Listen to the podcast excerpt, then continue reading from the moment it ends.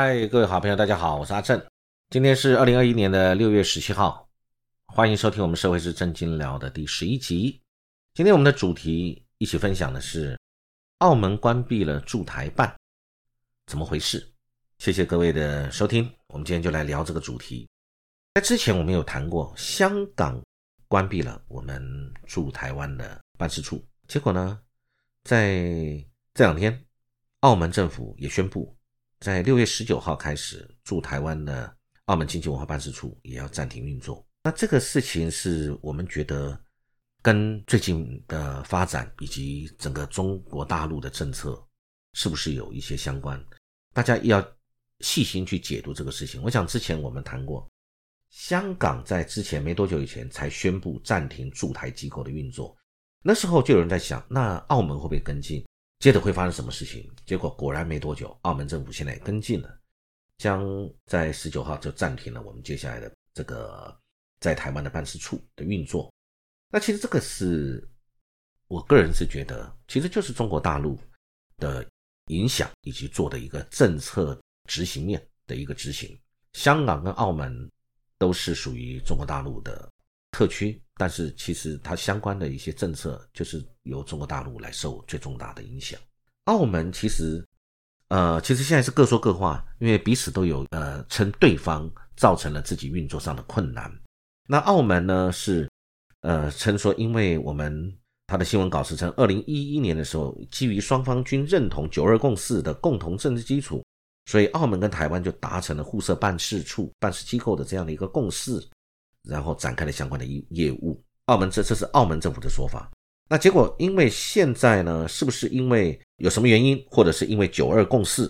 的原因，所以呢，他就停掉？我们不晓得。但是陆委会对这个事情他有强调，他说澳门在台办事处是依据在台湾跟澳门在二零一一年互设办事处的一个换文所设置的，在服务双方民众跟处理事务性的问题。那时候并没有触及九二共识这些政治议题。但是现在讲说，因为停掉是因为九二共识，那我想也有一些专家学者谈到这个问题，就是比如说丹江大学的张武岳教授，他分析，他说北京借此想凸显的是两岸在这个没有呃或者缺乏政治互信的这种基础之下，可能就不能维持现在的状况。其实这个暂停香港跟澳门驻台机构的这个是一个讯号，接下来观察大陆那派驻台湾其他的机构，各位知道。在台湾，它有中国机电商会、有海贸会、台北办事处两大机构，这是两个很重要的机构，是不是也会因此而停掉？这个事情我们有待观察。不过呢，其实是非常可惜。那个时候，陆委会的主委王玉琪，二零一三年的时候，他去澳门，跟澳门那时候特首是崔世安，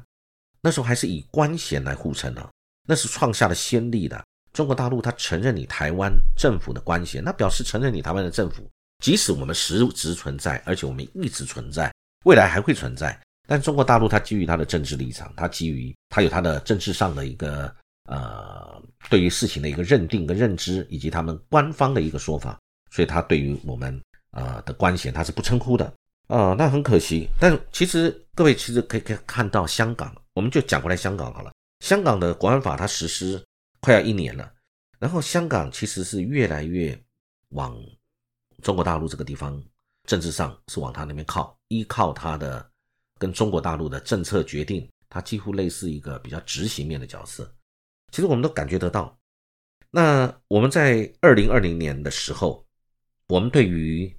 香港、澳门居民进入台湾地区及居留定居许可办法的第二十二条，会将承认。指这个大陆党政军的港澳居民也纳入了列管范围。那后来因应香港强制公务员需宣誓效忠，所以在今年今年的六月，我们在港澳居民申请来台居留的申请书上增加了一题，询问是否曾宣誓效忠。若曾宣誓效忠呢，将比照大陆党政军的背景，提高审查门槛，采跨部费的联审。那这个可能也是其中的因素之一。但是问题是，任何事情其实。啊，就是互惠的，是互相尊重的啊，我是这么觉得。但是呢，陆委会这边特别有提到，他说，其实澳门在台湾设立的这个是为了服务双方的民众，那那个时候并没有触及九二共识这种政治性的问题。然后呢，长期以来台湾也没有要求他们人员赴任需签署任何的附加条件，是因为二零一九年一月起，澳门对我赴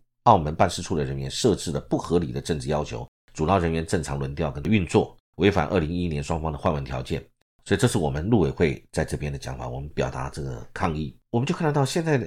从香港跟澳门这两个开始，对于跟我们中华民国。我们台湾这边相处的一个模式已经产生了变化。当然，这个变化我们很清楚，这个起因于中国大陆对于这些事情的一个影响。但是，我们未来可以在这方面做些什么事情，或者我们可以怎么样去改善呢？其实，当然就是跟中国大陆的关系。这是我个人的看法。不论我们喜不喜欢中国大陆，但是你对于呃中国大陆现在的政策，对于他的呃主张，我们还是要。能够理解，那是事实存在的一个问题。不管我喜不喜欢，或者各位喜不喜欢，但是我们就要去知道这个事情是事实存在的。那我们要如何去面对这样的一个局面？不能老是每天抱着美国的大腿说美国，啊，是我们的好朋友、好友邦、好联盟，美国会给我们怎么样？然后我们就不去跟旁边的这一位跟我们同文同种，或者有很多很多千丝万缕关系的一个中国大陆，我们不跟他打交道，这是不对的，这也不应该。我们应该是用我们的智慧、跟我们的善意、跟我们一个互相尊重、理解的一个方式，共同去找出一个可以共同相处、跟共同可以认同的一些模式或者做法，或者文字，或者彼此的体谅。我想这个有的时候是我们应该要做的。其实从呃中国大陆开始有疫情发展以后，从新冠肺炎开始。其实我们台湾有很多的负面声量，可能来自于民间，也可也有来自于名嘴、媒体，给他们很多的，或者我们的民意代表给了他们很多的负面的声量，对他们做了很多负面的批评，讲的话都非常的可能会令人感觉不舒服。其实我常常在比喻一个方式，就是人跟人之间的交往，其实就跟国跟国之间，或者中国大陆跟台湾一样的一个交往模式，人都有感受的，都有情绪的，也讲道理，但是相对的。也讲利害关系，那也讲情分，但是也讲你在我这这边，你有什么，我有什么，我们可以互相如何去交换，不管是交换价值、交换利益、交换彼此可以共享的东西。但是如果你今天拒我于门外没有关系，你还常常对我冷冷嘲热讽，然后又联合别的人对我常常呃使这个让我觉得不舒服的地方，久了以后，我想包含对方的。以及对方的家人或者他的朋友，对我们都会起一个集体反感的一个感觉，这个是我们不得不慎的事情。因为对于两岸的事情，它非常的敏感，但是相对的也会充满了很多的机遇跟挑战。我们不能永远把它当做一个敌人，或者觉得什么他的这个战机跑到我们上方，我们不舒服，这是事实，没有错。我想大家都会不会觉得很舒服。但是目前为止，大部分。我还没有听到说我们已经产生了彼此严重的挑衅的行为或如何，倒还没有。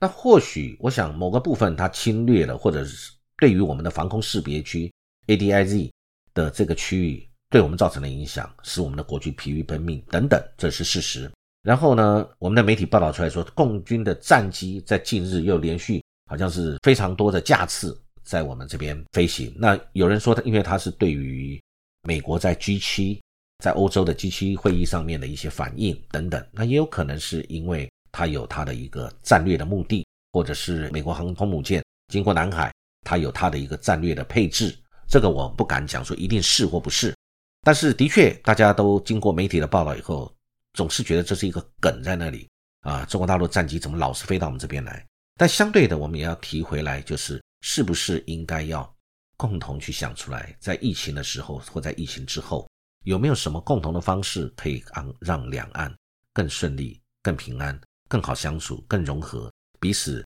把这个剑拔弩张的情势逐步的降温，然后好的方面，经贸、文化、民间的交流逐步起来，在疫情之后，或者在疫情这个时候，不论是从对岸的疫苗的问题，或者到疫情之间彼此可以做些什么事情，甚至包含视讯的交流、知识的交流、医学经验的交流。我们都可以，但是我们没有做，